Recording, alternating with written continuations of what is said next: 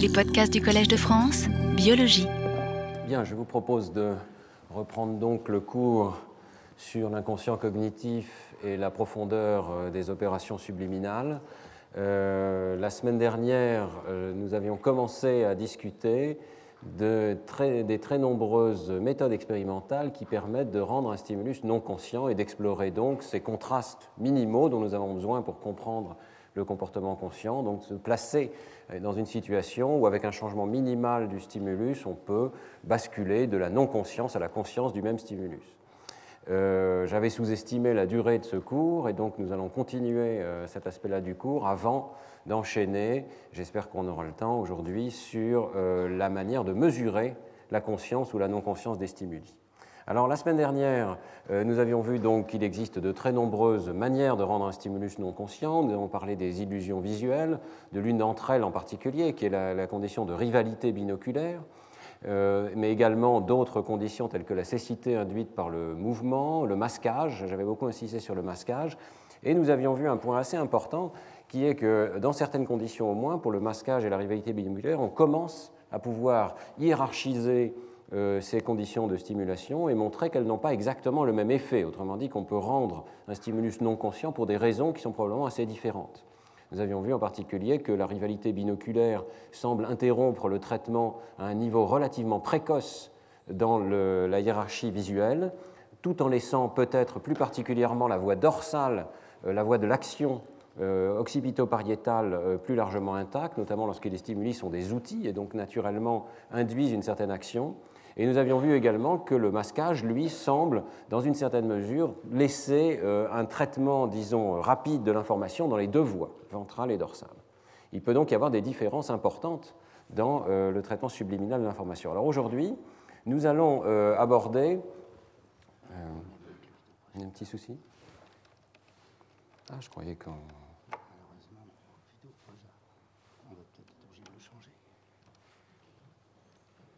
Voilà, ça marche.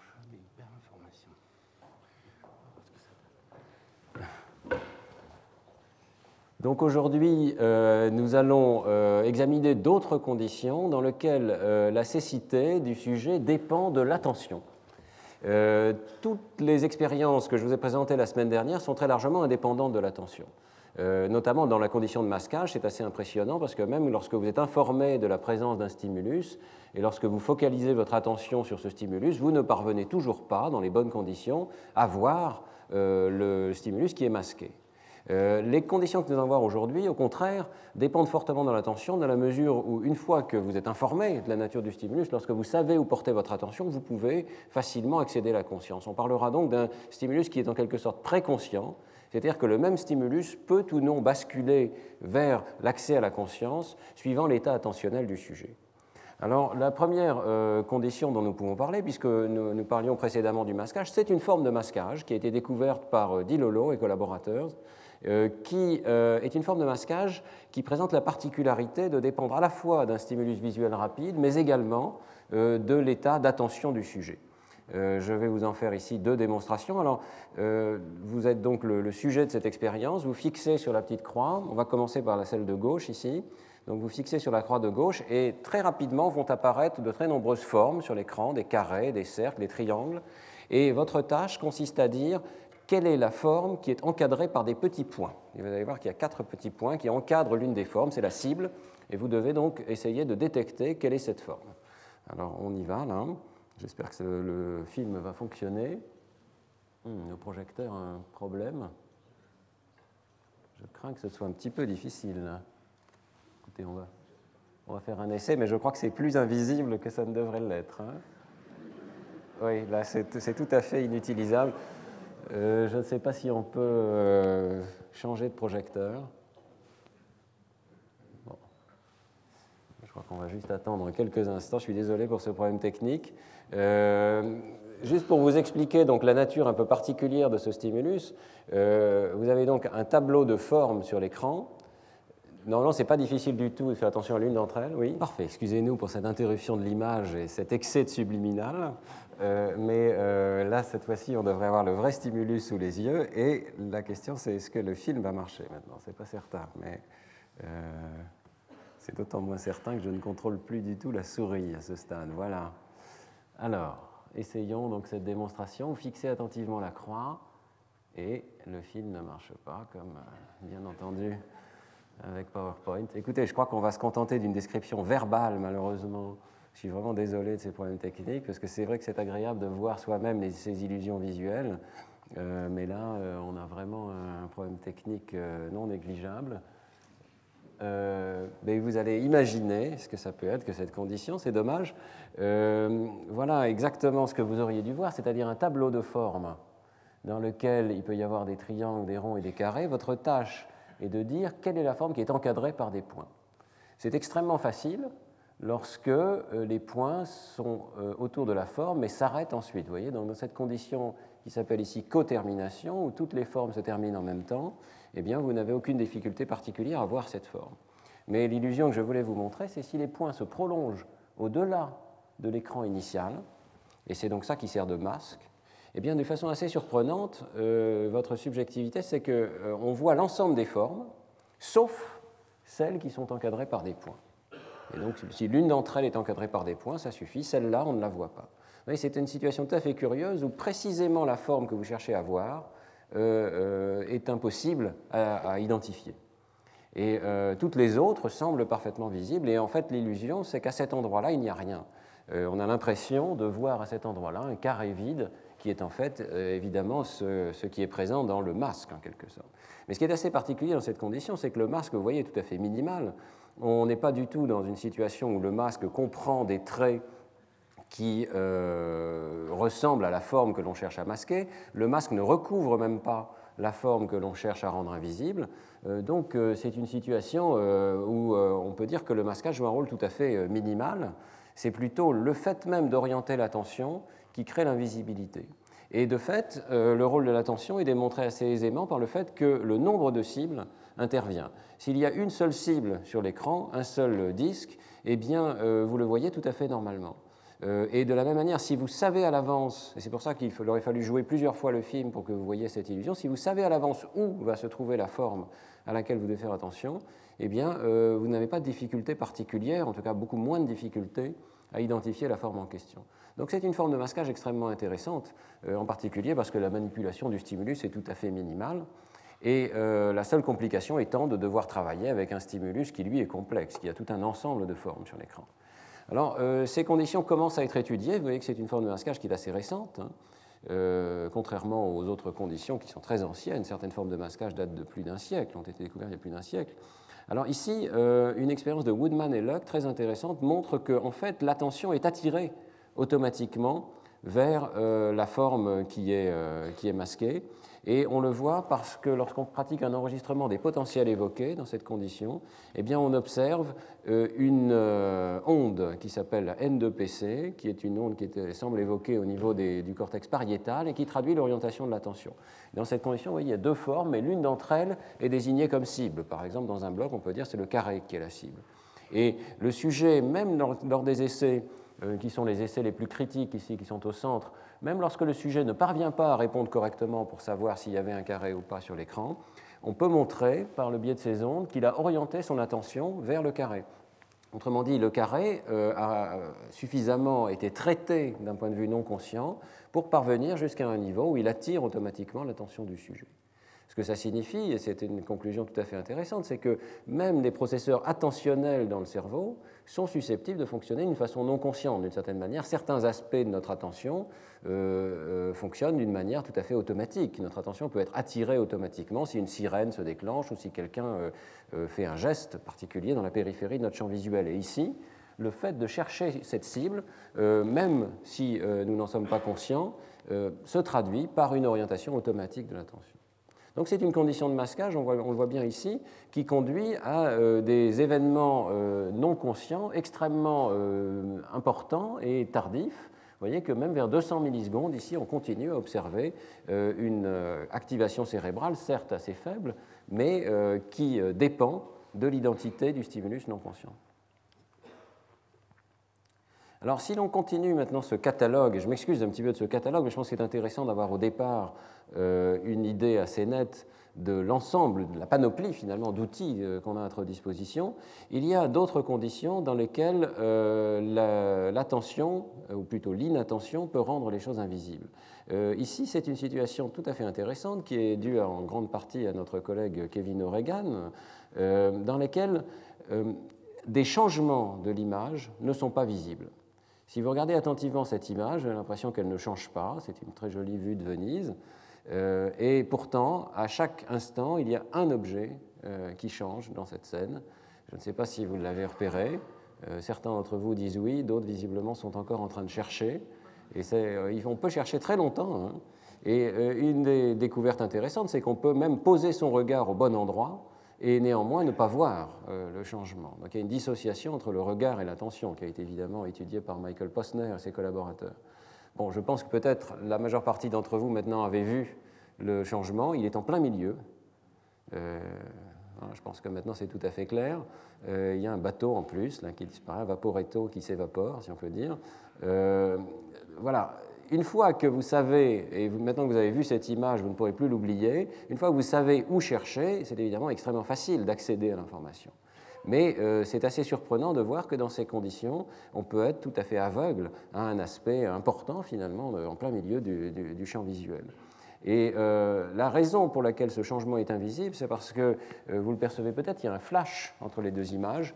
il y a un bref écran blanc qui sépare ces deux images et qui fait que vos détecteurs de changement euh, ne peuvent plus s'activer parce que l'ensemble de l'image, très brièvement, euh, subit un changement de luminance. Autrement, ce serait très facile, on aurait immédiatement un sentiment de mouvement ou d'apparition à l'endroit où l'image change. Mais ici, l'ensemble de l'image change très brièvement, et à l'intérieur de ce vaste changement, euh, vous devenez tout à fait incapable de repérer un objet particulier qui s'est modifié.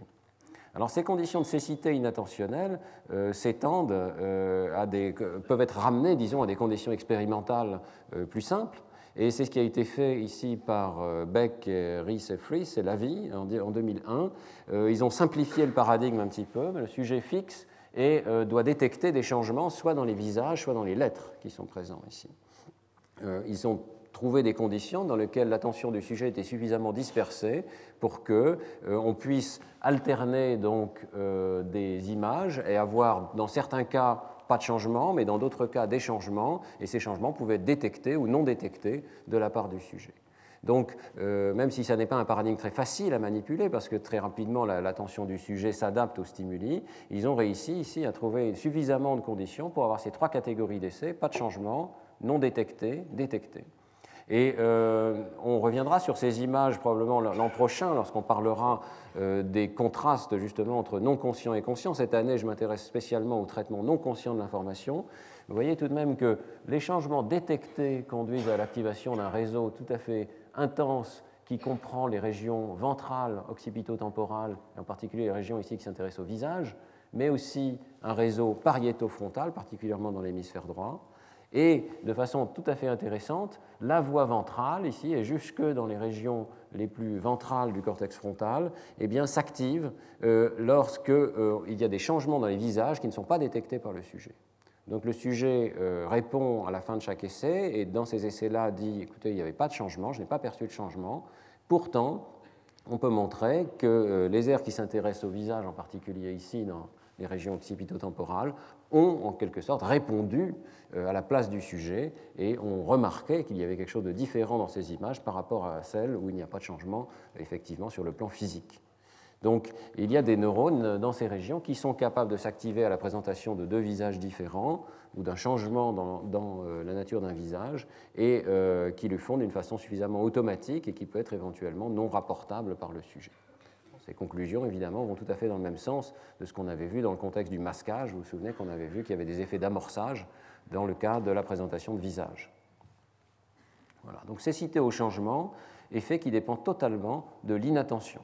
Alors on peut se demander jusqu'où va l'inattention, et là encore, je ne suis pas certain que ceci va marcher, et ce sera très dommage.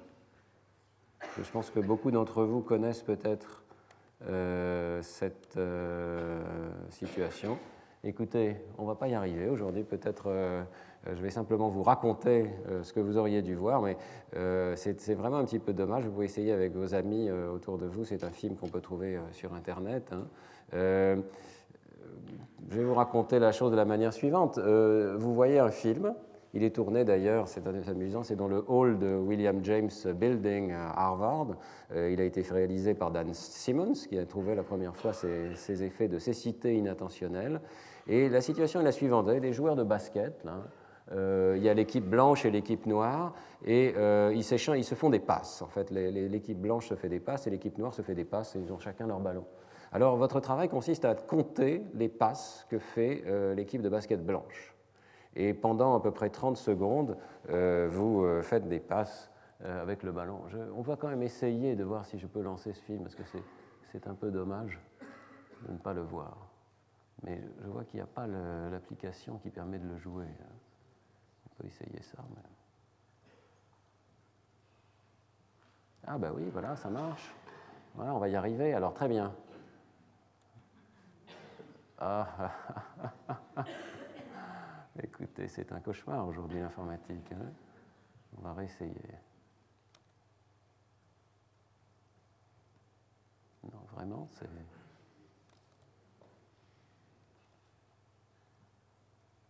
Bon, alors comptez les passes, vite, très vite là, comptez les passes des joueurs blancs, faites très attention. Il y en a déjà eu deux, trois. Je vous laisse compter. Hein.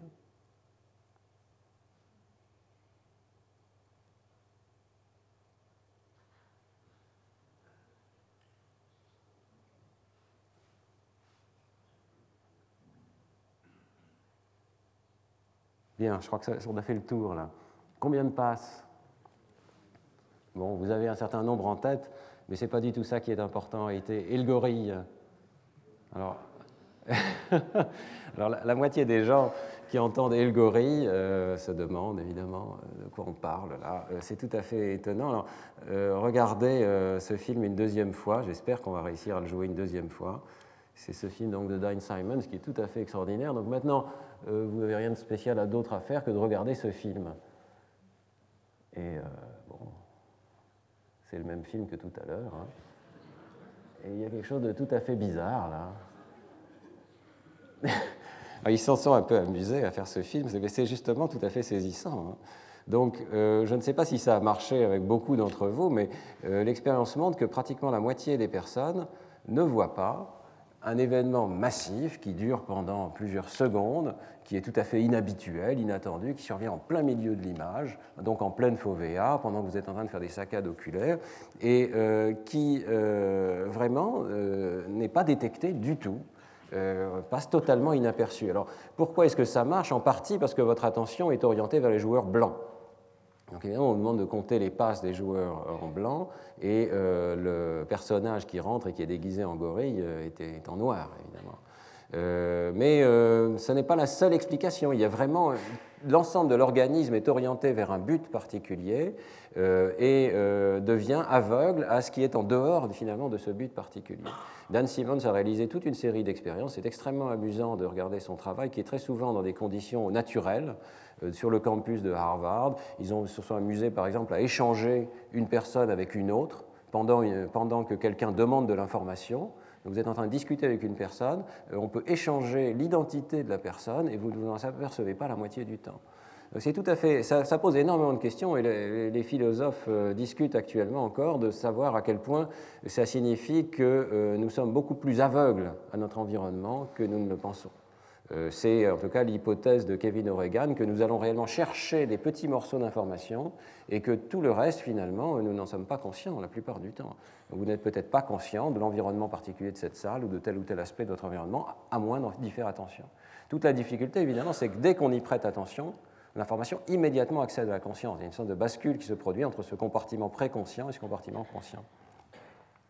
Alors, euh, ces euh, études donc, de cécité inattentionnelle, euh, évidemment, c'est assez difficile de faire des expériences avec des stimuli aussi riches que ce film que je viens de vous montrer, mais on peut réduire les conditions expérimentales et les condenser, et c'est ce qui a été fait en particulier par Irving Rock avec son collaborateur Mac, qui euh, ont, euh, trouvé une situation dans laquelle on peut flasher une information, un petit peu comme dans le masquage. La grande différence étant que cette information n'est pas du tout masquée, elle est tout à fait présente dans le champ visuel et euh, les sujets ne la détectent pas. L'expérience se présente de la manière suivante.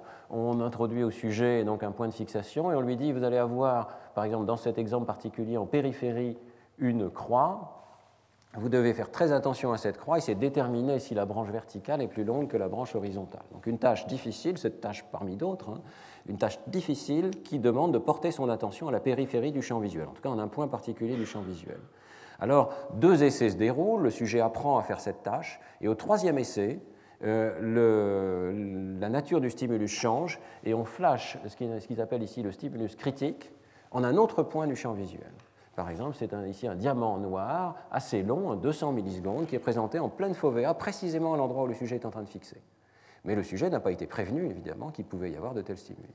Et là, c'est une expérience un petit peu coûteuse, parce que l'expérience est finie. On arrête l'expérience, et euh, on demande à la personne un certain nombre de questions qui sont progressivement de plus en plus orientées, c'est-à-dire de questionnaires orientés. Donc première question, est-ce que vous avez remarqué quoi que ce soit différent sur cet essai-là? Et euh, on peut avoir des sujets qui disent absolument pas, il n'y avait rien de particulier, euh, la croix était ce qu'elle était. Est-ce qu'il y avait quelque chose au point de fixation? Non, rien de spécial. et vous pouvez continuer le questionnement comme ça. le sujet est totalement dans l'ignorance de ce stimulus qui a été présenté pendant une durée très longue euh, en pleine fovea. Et évidemment, si on rejoue l'essai au sujet, il dit exactement comme dans l'histoire du gorille, il détecte immédiatement euh, qu'il y a eu un stimulus. Mais l'orientation de l'attention vers un but qui est en périphérie du champ visuel a conduit à une cécité totale pour ces stimuli qui peuvent être euh, pourtant quelque part mieux représentés au niveau de, de l'air visuel primaire. Alors, euh, le livre de, Mac et Rock est extrêmement intéressant. Il comprend toute une série d'expériences sur ce thème, expériences qui sont assez difficiles, puisque vous voyez, on fait un seul essai. Hein. Dès que le sujet est informé qu'il pourrait y avoir quelque chose d'autre, eh bien, immédiatement, il détecte ces stimuli.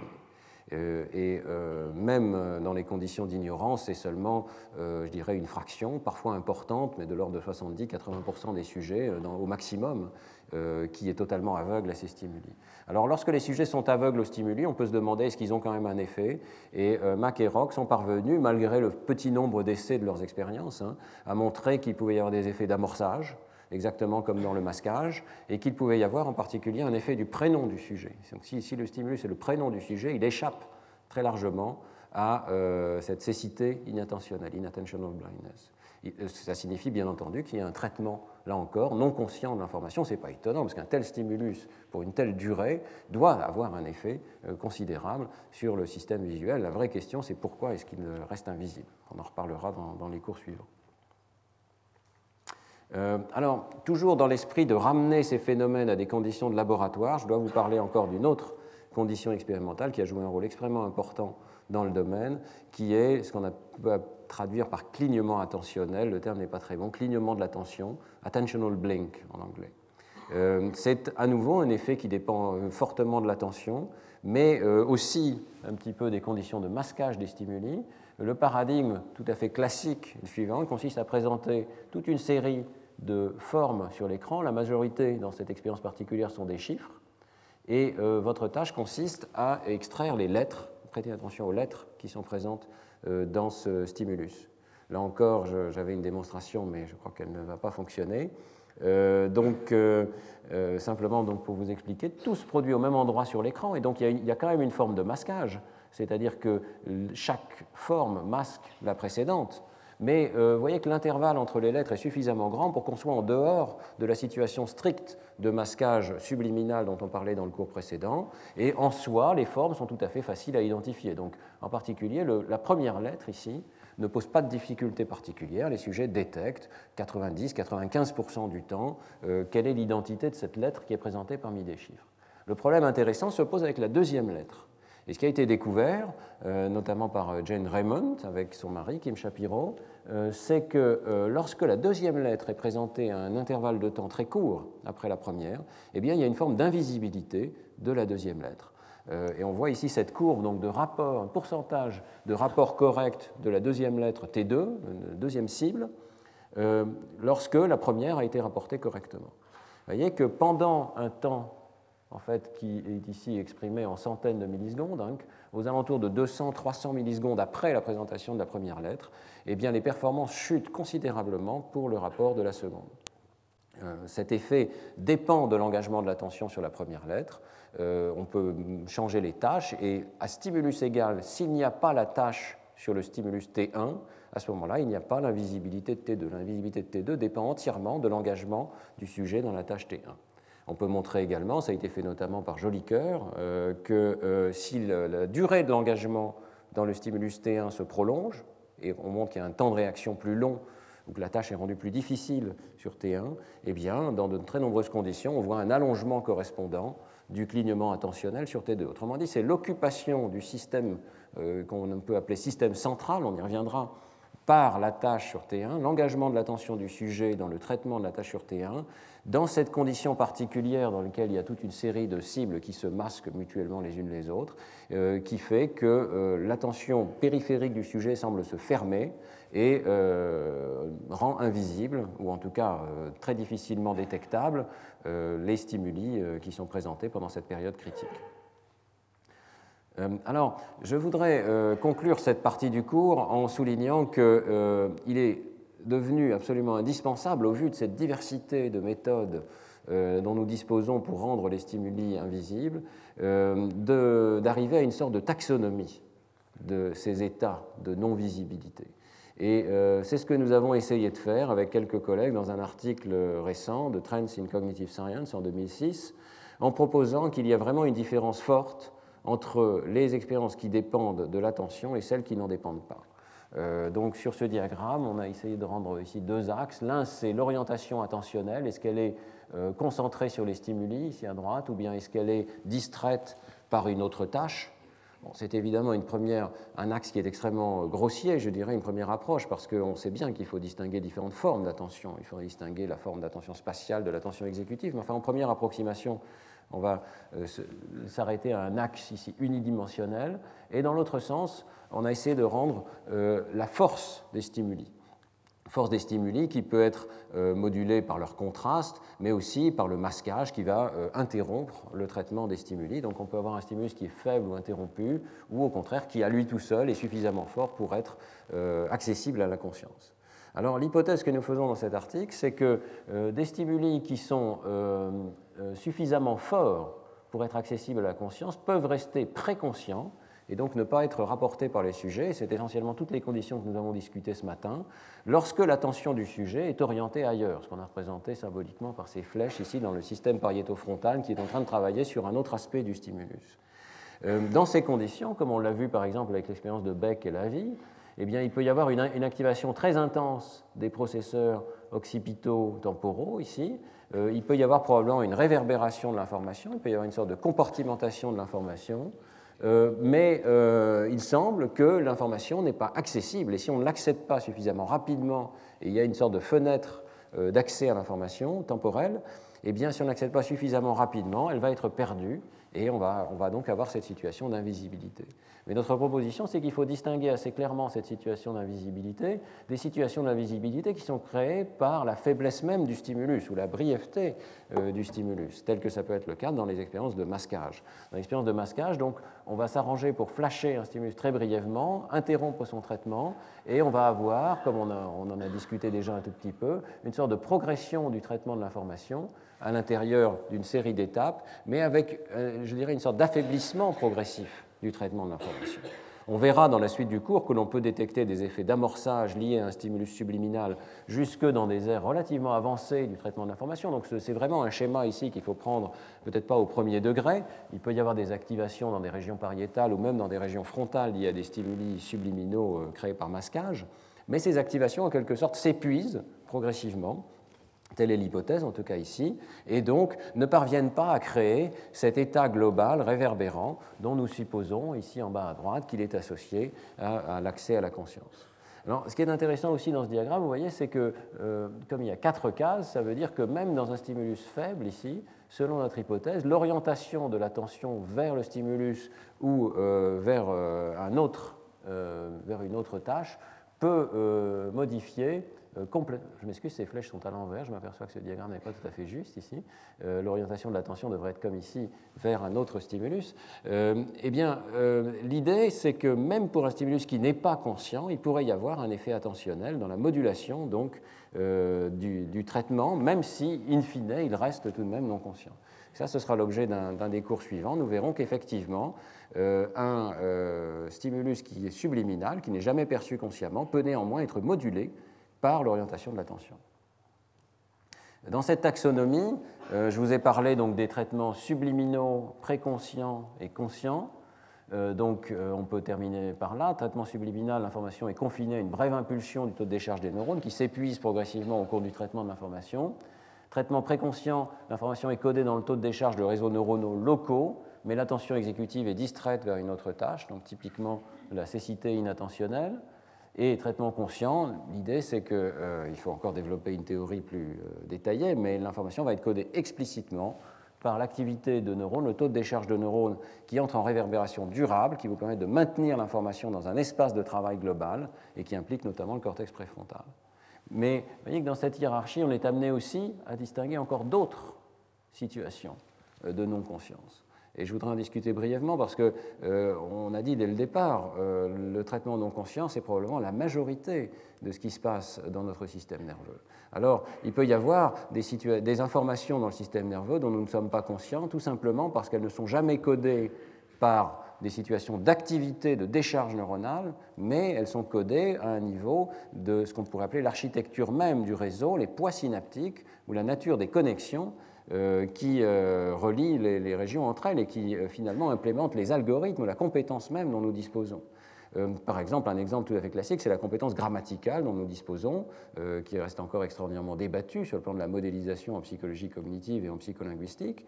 Nous disposons tous d'une capacité de traiter les phrases du langage naturel extrêmement rapide, extrêmement automatique. Personne ne sait introspecter, je dirais, sur cette compétence. Euh, elle est probablement codée sous la forme d'une capacité particulière de propager l'information suivant des poids synaptiques. Et dans la mesure où cette information n'est pas codée par des décharges explicites de neurones, euh, elle ne peut pas être mise dans un format tel que l'on puisse y accéder. Alors, de la même manière, il peut y avoir des configurations d'activité qui sont tellement distribuées que l'information n'est pas concentrée finalement, euh, d'une manière à être rendue accessible. Un exemple très simple, c'est il suffit de se rendre compte qu'au niveau de l'air visuel primaire, toute l'information sur la scène visuelle est disponible. Donc, par exemple, dans la situation de change blindness, de, cécité au changement que je vous ai montré tout à l'heure, le vaporetto qui disparaissait était bien entendu présenté dans votre air visuel V1. Pourquoi est-ce qu'il n'est pas détectable? Probablement parce que l'information à ce stade est tout à fait éclatée dans des populations de neurones au lieu d'être condensée en particulier un patient qui a une lésion euh, qui le conduit à être prosopagnosique, à ne pas accéder à l'information sur les visages, continue d'avoir toute l'information sur le visage dans son aire visuel primaire, si par hypothèse elle est préservée, euh, mais euh, cette information n'est pas accessible à la conscience parce qu'elle n'est pas dans le format explicite, si l'on peut dire, qui permet d'accéder à cette information.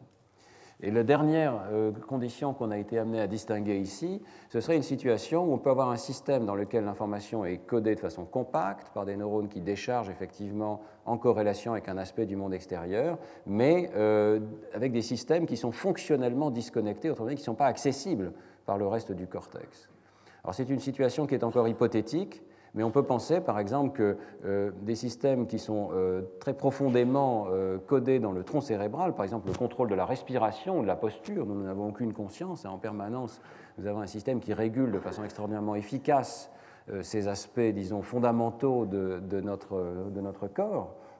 Eh bien, l'hypothèse que nous faisons ici, c'est que ces systèmes sont, en quelque sorte, ce serait le thème de, de Fodor, encapsulés. L'information est euh, restreinte à un petit système de neurones qui décharge effectivement en corrélation avec ce paramètre, mais qui ne rend pas cette information accessible au reste du système, de sorte que nous ne pouvons pas l'accéder consciemment.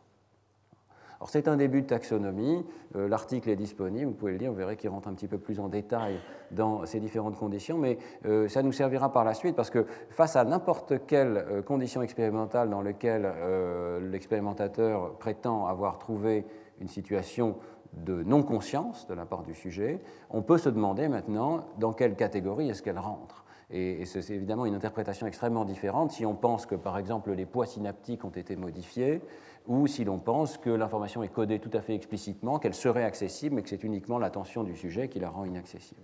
Donc on commence à essayer, je dirais, de, diviser ce système. Alors, il nous reste une vingtaine de minutes pour la fin de ce cours. Euh, je voudrais euh, aborder ce qui était le sujet annoncé euh, du cours d'aujourd'hui, on a un petit peu de retard, euh, puisque euh, nous avons fait donc ce catalogue de conditions dites non conscientes, et je crois que nous sommes tous d'accord sur la non-conscience, simplement parce que, j'ai essayé de le faire devant vous, nous pouvons nous soumettre nous-mêmes à cette stimulation et nous rendre compte qu'effectivement, nous ne prenons pas conscience d'une information particulière. Euh, la difficulté, cependant, euh, arrive lorsqu'on cherche à expérimenter dans ce domaine. Donc, pour expérimenter, il faut avoir un sujet qui se prête à une expérience. Ce n'est plus moi qui me prête à l'expérience directement, c'est quelqu'un d'autre, une deuxième personne, et je dois être capable d'affirmer euh, si oui ou non cette personne particulière, à un instant donné, a pris ou n'a pas pris conscience du stimulus. Alors, euh, on va passer en revue l'historique de cette question. Euh, évidemment, euh, le point de départ est très simple, c'est simplement des mesures subjectives de la conscience. On peut demander à la personne, est-ce que vous avez vu un stimulus et c'est ce qu'on appelle donc une description verbale. Alors on peut imaginer aussi une réponse non verbale, la personne peut cliquer sur un bouton, mais il s'agit simplement d'une mesure subjective. Le sujet rapporte, c'est ce que, ce a appelé un rapport conscient, le sujet rapporte l'état de sa conscience. Le débat, cependant, a porté sur la nécessité d'avoir aussi des mesures objectives de la conscience. Nous verrons que les mesures subjectives ont été très critiquées et que euh, Philippe Merikel, en particulier, a insisté sur la nécessité d'avoir également des mesures objectives qui pourraient consister en une tâche directe qui est faite, euh, que le sujet essaye de faire sur les stimuli invisibles. Et euh, l'idée, c'est que si on peut démontrer que euh, le sujet ne parvient pas, même avec tous ses efforts, à réaliser la tâche sur les stimuli invisibles, ça veut dire qu'effectivement ces stimuli sont invisibles. Euh, donc on va distinguer une tâche directe effectuée sur le stimulus invisible et une tâche indirecte, par exemple l'effet d'amorçage, euh, qui montrerait qu'effectivement, bien que ce stimulus soit invisible, il a un effet sur le traitement. Alors nous discuterons aujourd'hui du lien entre ces deux mesures et des critiques méthodologiques qui peuvent être portées aux deux aspects. Aussi bien les mesures subjectives qu'objectives peuvent être débattues. Et je pense seulement dans le prochain cours, nous discuterons de la méthode de dissociation, donc j'y reviendrai euh, la semaine prochaine. Alors prenons une expérience euh, historiquement importante, celle de Charles Sanders Peirce avec son collègue Yastro à Harvard, euh, qui illustre bien simplement cette notion d'un accès subjectif à l'information. Les deux participants sont les deux auteurs. Ils passent plusieurs milliers, d'essais dans une tâche qui consiste simplement à déterminer lequel de deux poids est le plus lourd. Euh, ils introduisent pour la première fois, à ma connaissance en tout cas, une réponse à choix forcé, c'est-à-dire que le sujet se force à répondre, même s'il a l'impression de n'avoir aucune information disponible pour prendre sa décision. Et on recueille effectivement à chaque essai non seulement la réponse, mais aussi la confiance dans cette réponse. Alors, euh, ce qui est tout à fait intéressant dans l'article de, Pierce et Yastro, c'est que la, première chose, c'est qu'ils disent qu'il n'y a pas de seuil. Euh, c'est-à-dire qu'ils découvrent que lorsqu'on fait varier absolument continuellement euh, le rapport des deux poids, c'est ce qui est fait ici, vous voyez, sur l'axe de gauche, dans cette figure originale, de l'article original, et ça c'est le rapport des deux poids qu'il faut comparer, euh, les performances diminuent de façon continue sans que jamais il y ait un point précis, on puisse dire il y a un seuil, et là le sujet devient aléatoire. les performances, et c'est le début de la psychophysique, on s'aperçoit qu'il y, a la possibilité d'avoir une courbe psychophysique qui décroît continuellement en fonction de la distance entre les deux objets à comparer. Alors ce qui est intéressant, c'est la colonne qui est marquée Mark Zero ici, qui est la situation où le sujet, ce sont les, rapports conscients du sujet ici. Le zéro, ça veut dire que le sujet euh, a rapporté n'avoir absolument aucune euh, information sur euh, la réponse. Hein. en anglais, c'était ça, l'absence d'aucune préférence pour une réponse par rapport à l'autre, d'une telle manière qu'il semble vraiment absurde d'essayer de répondre, puisqu'on a l'impression d'avoir aucune information. Et alors, si vous regardez attentivement ces chiffres, on voit que les performances sont néanmoins bien meilleures le niveau du hasard. Il y a toujours beaucoup plus de réponses correctes que de réponses incorrectes. Et ceci pour les deux sujets qui ont été testés. il y a une deuxième série d'expériences dans laquelle on va vraiment vers des seuils, euh, je dirais vers des rapports de poids très euh, petits, donc très difficiles. Et même dans cette condition-là, vous voyez qu'il continue à avoir plus de réponses correctes que de réponses incorrectes. Donc la découverte de Pierce et Astro, c'est qu'on peut répondre beaucoup mieux qu'on ne le pense consciemment à euh, des choix forcés. Euh, il y a des sensations, c'est écrit dans l'article, il y a des sensations si faibles que euh, nous n'en sommes pas conscients, mais néanmoins, elles peuvent euh, biaiser nos décisions conscientes. Et il faudrait les étudier en psychologie. C'est le tout début du traitement non conscient. Et vous voyez que la première, la première idée qui vient à l'esprit, c'est qu'il nous faut une mesure subjective de la conscience, c'est-à-dire le degré de confiance que le sujet a dans ses réponses. Une expérience d'ailleurs similaire de Sidis, un tout petit peu plus tard, en 1898, fait un petit peu le même argument. Euh, cette expérience consiste à présenter des cartes avec des chiffres ou des lettres, et on place le sujet à une distance telle que euh, le caractère est tellement loin qu'il est essentiellement invisible de la part du sujet. Le sujet dit je ne vois qu'un point euh, légèrement flou, euh, je ne distingue absolument pas le chiffre. Les sujets se plaignent d'ailleurs qu'on on les force à faire une tâche qui est impossible à faire puisqu'ils disent je ne vois rien, je suis beaucoup trop loin, le chiffre est parfaitement impossible à voir. Bien. Pourtant, même résultat que chez Pierce et Yastrow, les performances sont bien meilleures que le niveau du hasard. Alors, voilà, dans ces deux expériences se pose la même question. Est-ce que le rapport subjectif des sujets est suffisant? Est-ce qu'on peut faire confiance au sujet pour rapporter sa propre perception? D'une part, évidemment, c'est le sujet qui définit ce que c'est que son état subjectif. C'est le seul qui peut le savoir. Mais la réponse peut être biaisée. Euh, le sujet peut peut-être appliquer un seuil trop exigeant à ses réponses subjectives. Euh, ce qui est particulièrement problématique, c'est qu'il peut se laisser influencer par les attentes de l'expérimentateur. Et je pense que ça, c'est un point en particulier dans les expériences plus contemporaines, où euh, on sait très bien qu'on essaie de travailler sur la perception subliminale. Donc on, essaye de se placer dans des conditions de perception subliminale. Il se peut que le sujet détecte que c'est ça qu'on cherche à tester, et euh, quelque part se plie à l'expérience et euh, rapporte n'avoir pas vu les stimuli, alors qu'il serait dans une situation un petit peu d'incertitude, où il pourrait tout aussi bien répondre l'un que l'autre. Euh, lorsque vous êtes sujet de ces expériences, je pense que vous l'avez perçu dans certains des stimuli que je vous ai montrés, il y a des cas intermédiaires. Il y a des situations où vous ne savez pas très bien vous-même si vous avez vu ou pas. Il y a eu des choses très brèves qui ont disparu. Alors là, il y a un degré de liberté et, euh, probablement le sujet peut décider de répondre j'ai vu ou je n'ai pas vu d'une manière qui peut fluctuer un tout petit peu suivant euh, ce qu'il souhaite ou ce que l'expérimentateur souhaite.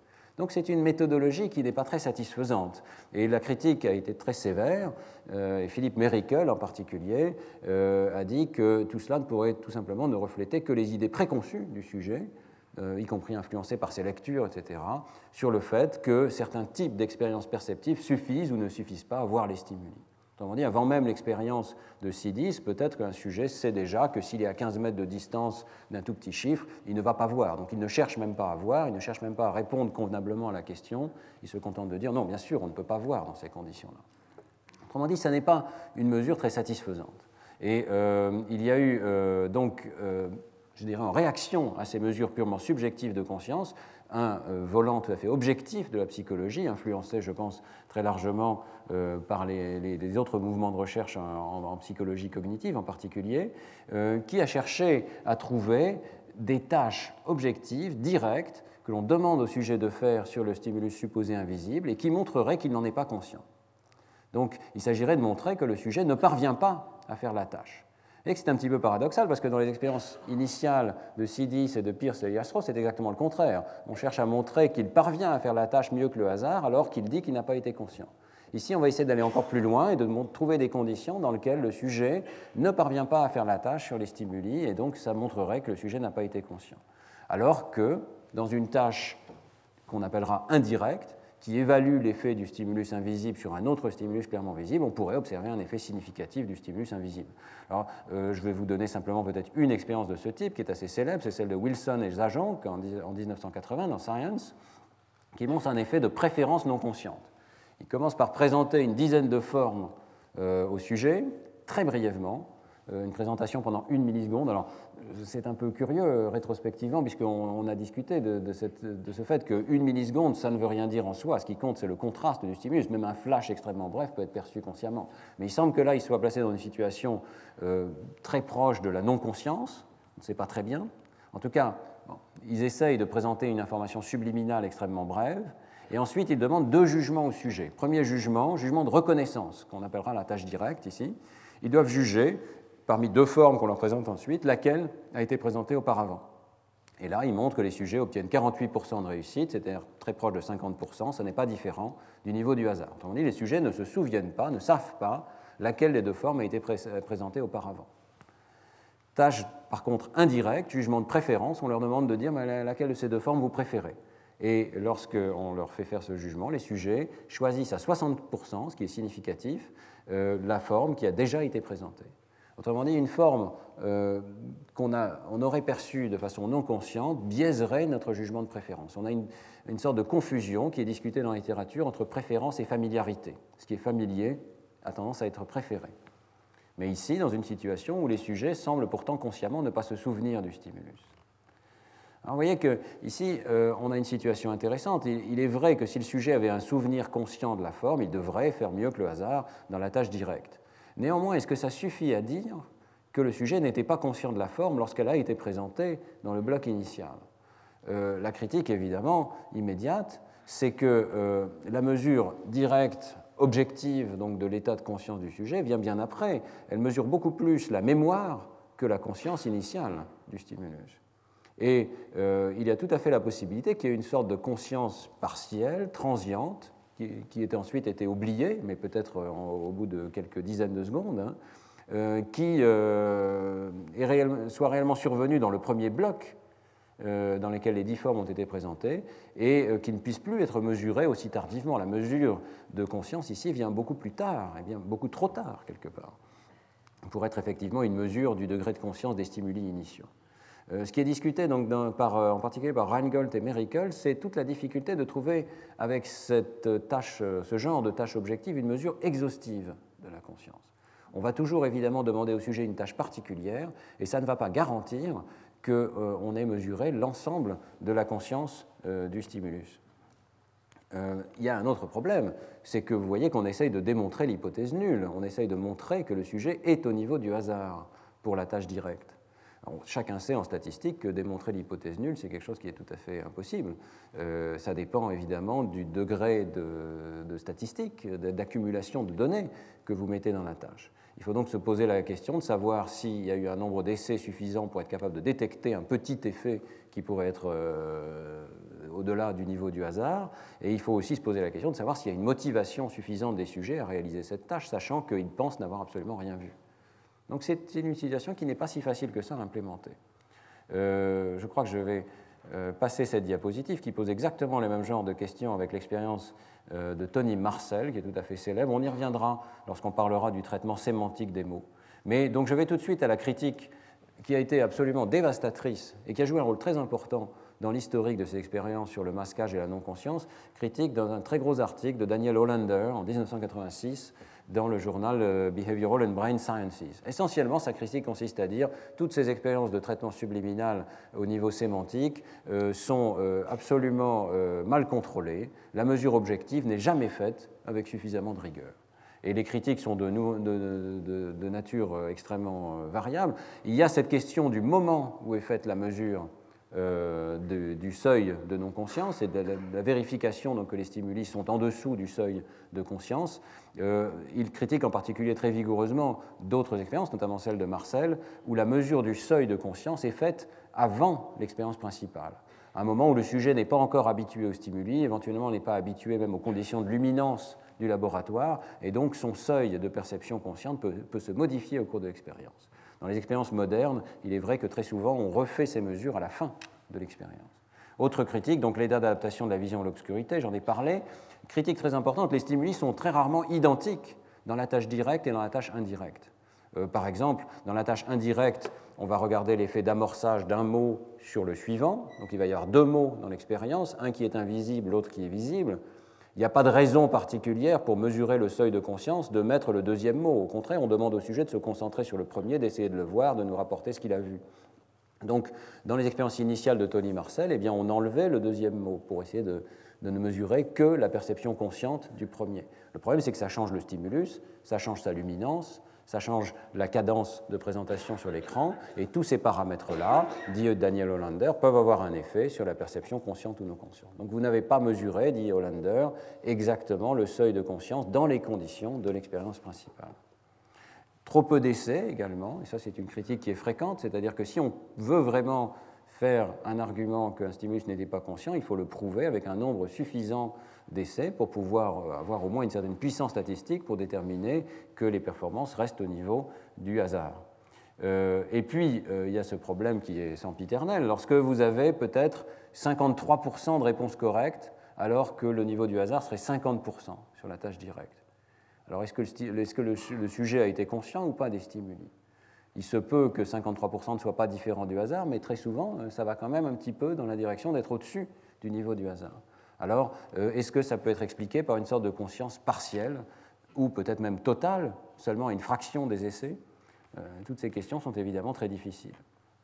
La notion de conscience partielle des stimuli, à mon avis, est un point très important.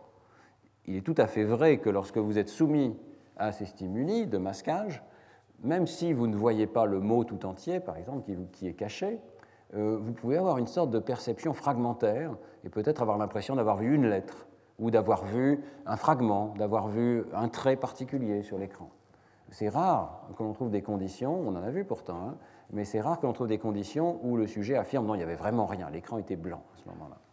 Euh, alors, euh, Sid Quider, ici à l'École normale supérieure, Emmanuel Dupoux, ont euh, publié un article dans lequel ils montrent que cette perception partielle des stimuli peut jouer un rôle très important et que peut-être elle explique certaines expériences d'amorçage. Ils ont repris une expérience donc de Tony Marcel dans laquelle le sujet doit juger euh, la euh, couleur du stimulus final ici, et le stimulus, est, donc il va avoir une main pour dire vert et une autre main pour dire rouge, il répond de façon bimanuelle, et c'est cette tâche indirecte, on va regarder s'il y a un effet d'amorçage par un mot qui précède, qui peut être un nom de couleur vous voyez qu'ici, les stimuli euh, sur cette diapositive étaient en anglais, et l'idée, c'est qu'il peut y avoir comme amorce le mot green, qui va amorcer donc la réponse euh, à la euh, couleur verte ensuite. Mais dans cette expérience, vous voyez qu'il y a une astuce supplémentaire, c'est que dans certains essais, ce n'est pas du tout le mot de couleur qui est présenté, c'est une sorte de mélange de ces lettres. Donc le mot amorce est composé de lettres mélangées représentant un nom de couleur comme green. Et il va y avoir deux tâches directes puisque euh, l'argument de Quider et Dupoux, c'est que, en fait, suivant la tâche directe que l'on propose de faire sur le stimulus non conscient, on va, on va, ça va conduire à des conclusions très différentes sur l'état de conscience du sujet. Donc, première tâche directe, est-ce que l'amorce est faite de vraies lettres ou est-ce qu'elle est faite, ça n'est pas illustré sur la diapositive ici, de fausses lettres, qui seraient comme dans un alphabet inconnu? Deuxième tâche, est-ce que l'amorce représente un vrai mot le mot green, par exemple, ou bien est-ce qu'elle représente un assemblage de lettres qui ne correspond pas à un vrai mot Dernier point très important, les sujets sont ou ne sont pas informés, suivant les groupes auxquels ils appartiennent, de la présence de ces mots. Donc il y a des sujets qui savent qu'avant les noms de couleurs, il peut y avoir des mots et qui doivent essayer de les négliger, se concentrer sur la couleur finale. Et il y a d'autres sujets à qui on ne dit simplement rien du tout, on leur dit juste qu'il faut classifier les couleurs qui apparaissent à la fin de l'expérience. Et le premier point, c'est que ceci a un effet très important. les sujets qui sont dans le groupe dans lequel ils n'ont pas d'attente particulière sur les mots de couleur, qui ne s'attendent pas spécialement à être influencés par des mots, n'ont aucun effet d'amorçage. C'est un point déjà important. Ça veut dire, on y reviendra là encore par la suite, il y a beaucoup de démonstrations de ce fait maintenant, ça veut dire que l'état attentionnel du sujet modifie le phénomène d'amorçage. Deuxièmement, chez les sujets qui s'attendaient à avoir des noms de couleurs, lorsque l'amorce est présentée pendant une durée de 43 millisecondes, on observe effectivement un effet d'amorçage, c'est-à-dire que les, barres blanches représentent les cas où le mot subliminal est euh, congruent avec la couleur finale, donc c'est vert suivi d'un patch de couleur vert par exemple, et euh, la barre noire correspond aux essais non congruents. On a déjà parlé de ces effets d'amorçage, il y a une accélération du temps de réponse lorsque l'information subliminale va dans le même sens que l'information consciente. Alors, ce qui est nouveau ici dans cette expérience, c'est qu'ils s'aperçoivent qu'ils obtiennent exactement le même effet d'amorçage lorsque l'amorce n'est pas un vrai mot, mais comprend les lettres du vrai mot. comme ici, vrai, par exemple, euh, VRET. Donc, euh, ça n'est pas vraiment un effet d'amorçage sémantique, puisqu'on ne peut pas vraiment parler d'une sorte de sémantique de cet objet ici. En tout cas, ça n'est pas dépendant de la bonne orthographe du mot. L'effet n'est présent qu'à une présentation de 43 millisecondes, pas 29 millisecondes. Et à ce niveau-là, on observe une dissociation entre les tâches directes qui suggère que, suivant les manières qu'on a de mesurer la conscience ou la non-conscience, on va trouver des résultats très différents. Si on demande au sujet la tâche de décision lexicale, donc il s'agit de dire si c'est un mot ou si ce n'est pas un mot, les sujets sont au niveau du hasard. Ils ne savent pas dire si c'est vert ou si c'est vrai. Mais euh, par contre, ils sont tout à fait capables, nettement mieux que le hasard, de dire s'il y avait des lettres dans le stimulus caché ou s'il y avait des pseudo-lettres, un alphabet inconnu. Donc ils ne savent pas rien, même au niveau, euh, je dirais, de ce qui est accessible à une tâche consciente ici, ils ne savent pas rien sur le stimulus caché dans cette expérience. Ils ont ce qu'on pourrait appeler une conscience partielle. Ils ne voient pas si le mot est présent ou seulement un assemblage de lettres, mais ils voient si des lettres sont présentes. Et apparemment, la présence des lettres suffit à expliquer l'amorçage. Il suffit d'avoir peut-être un V euh, sur l'écran pour amorcer la réponse vert, à condition qu'on s'attende à avoir des mots. Ce qui est assez intéressant, c'est que la conscience des sujets euh, est affectée par cet état attentionnel et euh, ils disent parfois avoir vu des vrais mots, comme le mot vert, ils ne disent jamais avoir vu des pseudomots tels que VRET. Autrement dit, ils ramènent à une catégorie consciente un stimulus euh, qui était mélangé, qui était présenté de façon extrêmement brève. Donc la conscience partielle conduit aussi à une illusion dans le contenu même de la conscience. Alors, la, conclusion de Sidquidel et Emmanuel Dupont est quand même assez négative pour les expériences d'amorçage, dans la mesure où ils disent écoutez, il faut faire très attention à, ce que vous mesurez exactement comme contenu conscient du sujet. Si vous mesurez de façon un petit peu rapide euh, l'existence d'un niveau de représentation lexicale, vous pouvez conclure que le sujet n'a rien vu, il n'a aucune information sur le fait que ce soit un vrai mot ou un faux mot. Mais si vous mesurez à un niveau un petit peu plus bas, au niveau des lettres, eh bien, vous pouvez apercevoir que le sujet a en fait vu et dispose d'informations sur le stimulus.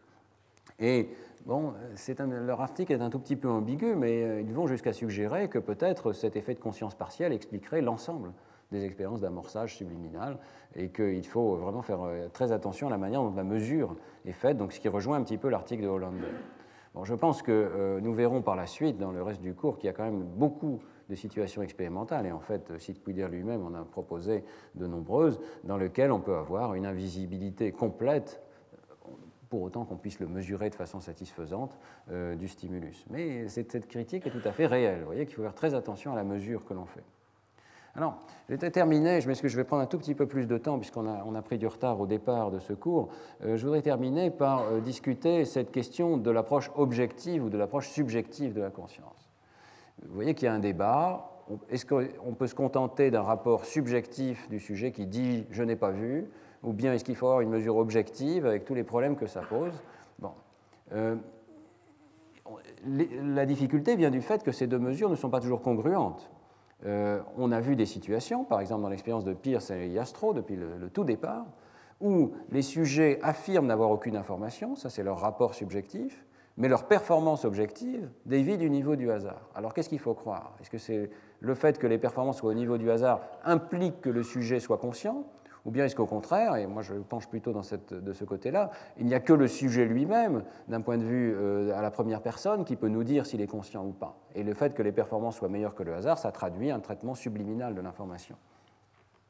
Donc le problème qu'on a, c'est qu'il faudrait à ce moment-là s'accorder sur les tâches objectives qui traduisent un traitement subliminal et les tâches objectives qui traduisent réellement l'état conscient du sujet. Autrement dit, euh, il faudrait euh, avoir là un principe de classification qui nous dise cette tâche A, elle peut être faite en partie de façon subliminale, cette tâche B, on ne peut la faire que si on est conscient des stimuli. Et d'une certaine manière, lorsque nous faisons confiance au rapport subjectif, nous disons un sujet qui rapporte plusieurs secondes après avoir vu un stimulus euh, qu'il a été conscient de ce stimulus, c'est une tâche, ce qu'il est en train de faire, ce rapport verbal, c'est une tâche qui ne peut être faite que de façon consciente. Mais qu'est-ce que nous en savons? Est-ce qu'on ne pourrait pas avoir une situation où le système verbal de production du sujet pourrait se déclencher euh, sans conscience? Il faut bien à un moment briser cette circularité hein, et faire confiance euh, au sujet. Mais vous voyez la difficulté de, ces questions. Alors, euh, il, y a également le fait qu'avec la mesure objective, on se concentre sur une deuxième étape de l'expérience où le sujet euh, a cette instruction extrêmement étrange. Les sujets de Sidi se plaignaient de, cet état de fait. On lui dit bah, écoutez, vous ne voyez rien, vous m'avez dit que vous ne voyez rien, mais essayez quand même de faire la tâche sur le stimulus. Alors, euh, c'est un petit peu, euh, évidemment, un changement massif dans l'instruction que l'on donne au sujet. Et d'un point de vue strictement empirique, on s'aperçoit que ce changement d'instruction peut aussi parfois conduire à une augmentation de la visibilité des euh, amorces que l'on cherche à cacher. Euh, ça, c'est un, vrai problème. Ça veut dire, au cours de toute l'expérience d'amorçage subliminal, le sujet ignorait qu'il y avait des amorces, il n'a rien vu du tout. Euh, mais au moment où on lui dit, écoutez, faites très attention, essayez de me dire si vous le voyez ou si vous ne le voyez pas, ou essayez de classifier est-ce que c'est un mot, est-ce que ça n'est pas un mot, le sujet commence à avoir des performances meilleures que le hasard. Évidemment, tout son état attentionnel a été modifié. Et comme on l'a vu ce matin, euh, l'attention a une influence considérable sur le traitement de l'information et peut peut-être amener à la conscience des stimuli qui effectivement ne l'étaient pas au cours de l'expérience principale. Donc, euh, quelque part, l'emphase, en particulier liée au travail de Mericle sur les mesures objectives de la conscience, est un petit peu négative dans la mesure où elle nous conduit à appliquer des critères beaucoup trop stricts. Pour qu'un stimulus reste non conscient au cours d'une expérience dans laquelle toute l'attention du sujet est focalisée sur ce stimulus pour essayer de le voir, ça veut dire que le stimulus doit être extraordinairement dégradé, il doit être masqué de façon extrêmement brève, il faut vraiment euh, se placer dans des conditions très particulières. Et ça écarte immédiatement de l'étude euh, toutes les manipulations dans lesquelles la non-conscience dépend de l'attention du sujet, puisque dans cette situation, on, oriente l'attention du sujet volontairement vers les stimuli. Donc, euh, moi, je pense réellement que la mesure principale, c'est la mesure subjective. Et encore faut-il avoir une mesure subjective qui soit en quelque sorte validée par euh, des mesures objectives d'accès à la conscience. Alors, je voulais vous faire part d'une expérience pour terminer, euh, dans laquelle nous essayons d'appliquer cette approche qui donne la primauté, je dirais, au subjectif, euh, dans lequel on flash un chiffre qui est suivi par un masque qui est constitué de lettres qui entourent ce chiffre ici, et on fait varier le délai entre le chiffre et le masque. Je ne rentre pas dans le détail de ces conditions de stimulation, mais euh, vous verrez que euh, l'intervalle de temps, comme dans beaucoup de situations de masquage, joue un rôle déterminant. À intervalle long, on voit le chiffre, à intervalle court, on ne voit pas le chiffre. Comment est-ce qu'on le mesure? Eh bien, on a décidé précisément de comparer à chaque essai hein, deux tâches. L'une qui est une tâche objective, comparer le chiffre avec 5, c'est décider s'il est plus grand ou plus petit que 5, répondre à chaque essai, hein, qu'on ait vu ou pas le chiffre, et puis une deuxième tâche qui est une tâche strictement subjective, un jugement de visibilité qui peut être fait avec un curseur, qui est une mesure un petit peu plus fine euh, du rapport du sujet. Le sujet dit j'ai tout vu en plaçant le curseur à droite, je n'ai rien vu en plaçant le curseur à gauche, et peut utiliser tous les degrés intermédiaires pour sa réponse. Ce qu'on observe dans cette situation expérimentale, c'est un seuil de conscience en fonction du temps qui sépare le chiffre du masque donc de cette euh, asynchronie dans l'onset euh, des stimuli. Vous voyez que aussi bien la performance objective des sujets que la visibilité subjective suivent une courbe qui est extraordinairement similaire. Évidemment, l'échelle n'est pas tout à fait la même. Ici, vous commencez à 50%, qui est le niveau du hasard, et vous montez progressivement à 100%, qui serait la réponse correcte à chaque essai, alors qu'ici, l'échelle va de 0 à 1 pour dire donc de pas vu à vu. Mais ce qui est intéressant, c'est que la forme de la courbe est extrêmement comparable. Il y a une sorte de seuil. Il semble que soudainement, aux alentours de 50 millisecondes d'intervalle, euh, le sujet commence à euh, avoir accès à l'information, euh, aussi bien pour des performances objectives que pour des performances subjectives. Alors ces courbes nous permettent de discuter ce que c'est que le seuil de conscience exactement. Il y a dans ces courbes une non-linéarité tout à fait manifeste. Il y a une augmentation massive, soudaine de l'accès à l'information et euh, Antoine Delcu et moi pensons que c'est ça le seuil de conscience. C'est ainsi qu'un physicien, je dirais, dirait qu'on peut parler d'un seuil. Il y a une non-linéarité dans le système. Bien. La définition classique dans la littérature, c'est que le seuil est là. C'est-à-dire que dans la tâche objective, on commence à voir apparaître des performances qui dévient du niveau du hasard. Donc, euh, la situation classique dans la littérature conduirait à essayer de réduire encore un petit peu ce, délai de présentation, de manière à avoir des performances objectives qui ne dévient jamais du niveau du hasard, et à se dire que c'est là qu'on peut avoir euh, un seuil, euh, disons, parfait, une situation dans laquelle le sujet n'a absolument aucun accès conscient à l'information. Vous voyez qu'on euh, peut discuter, c'est une question de définition quelque part, mais je pense que le vrai phénomène dominant dans cette situation expérimentale, c'est plutôt la non-linéarité que la position particulière de ce point ici, qui n'est pas facile à mesurer, qui dépend évidemment de l'écart type, donc qui va dépendre du nombre de mesures que vous avez faites. Euh, il y a un vrai problème là de, de définition statistique de ce seuil de performance objective. Alors on peut le voir de façon encore plus claire ici dans cet autre jeu de données avec le même genre de stimuli. Vous voyez que quelle que soit la durée de présentation qu'on a utilisée, les performances objectives ne descendent jamais au niveau du hasard pour la courbe avec les points noirs ici, qui est la courbe avec des sujets normaux. Donc là, euh, on dirait qu'il n'y a pas moyen de trouver un seuil de performance objective. Il n'y a pas de seuil vraiment.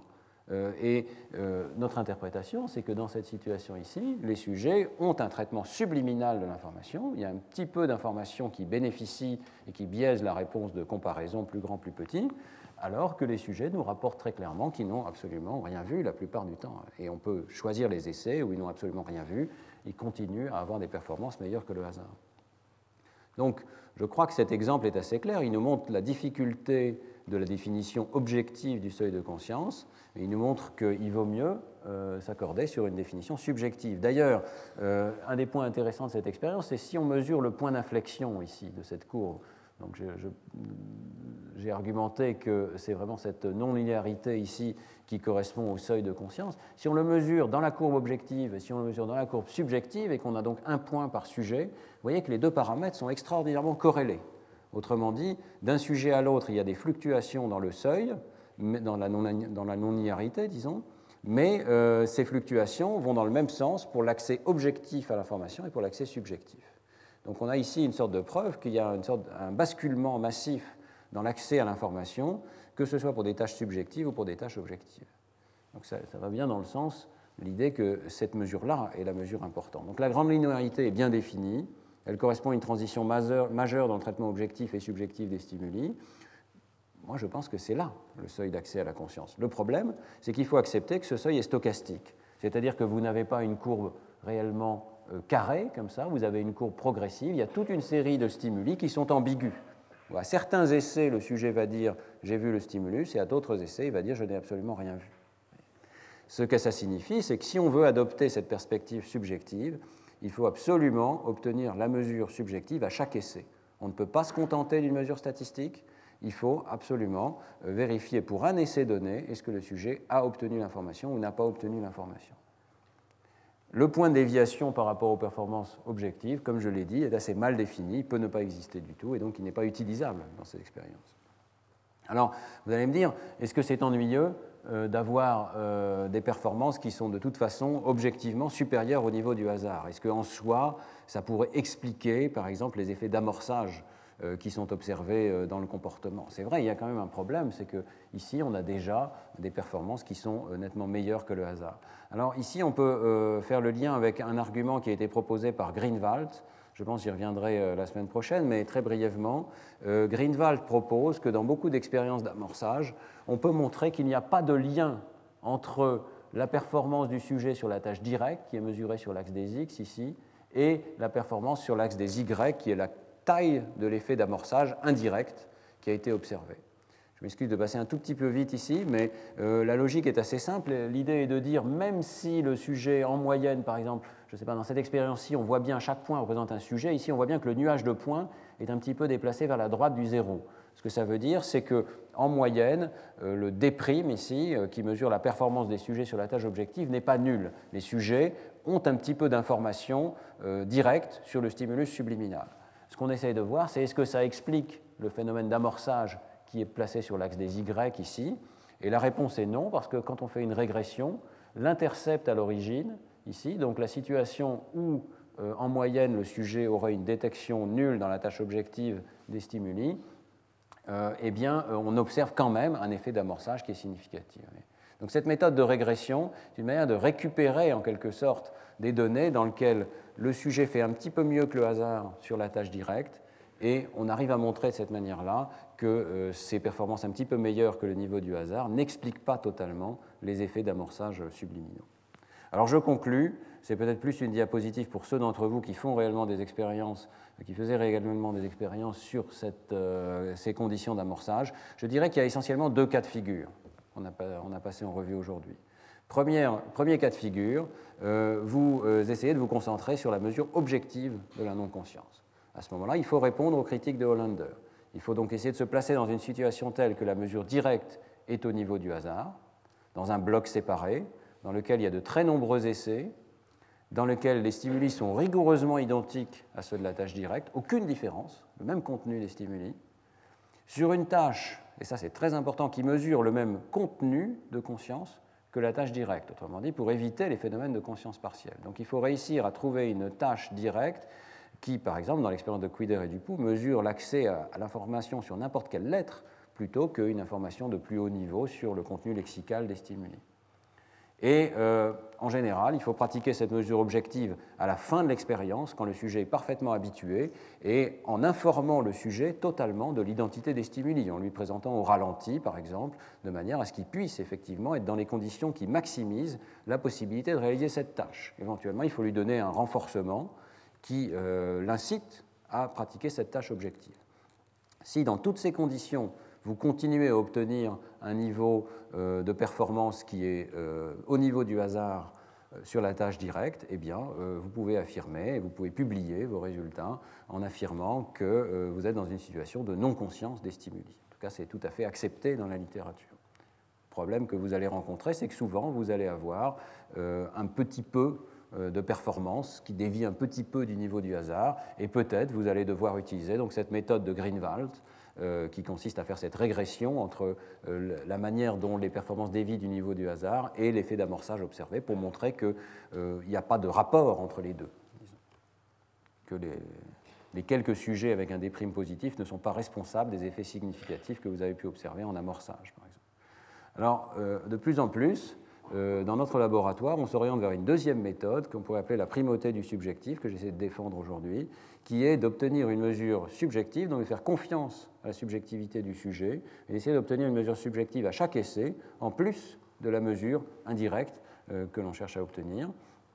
L'intérêt de cette méthode, c'est qu'elle permet de se placer à n'importe quel point de la courbe de seuil, et en particulier donc à un seuil nettement plus élevé, où il peut y avoir des stimuli qui à certains essais sont visibles, mais à d'autres essais ne le sont pas. Et du point de vue de l'imagerie cérébrale, vous voyez que c'est très intéressant parce que ça veut dire qu'on peut avoir un stimulus qui est constant et qui tantôt est perçu consciemment, consciemment tantôt n'est pas perçu consciemment. C'est évidemment une situation idéale, il n'y a aucun changement de stimulus, il y a purement un changement mental évidemment cérébral euh, qui accompagne le rapport du sujet.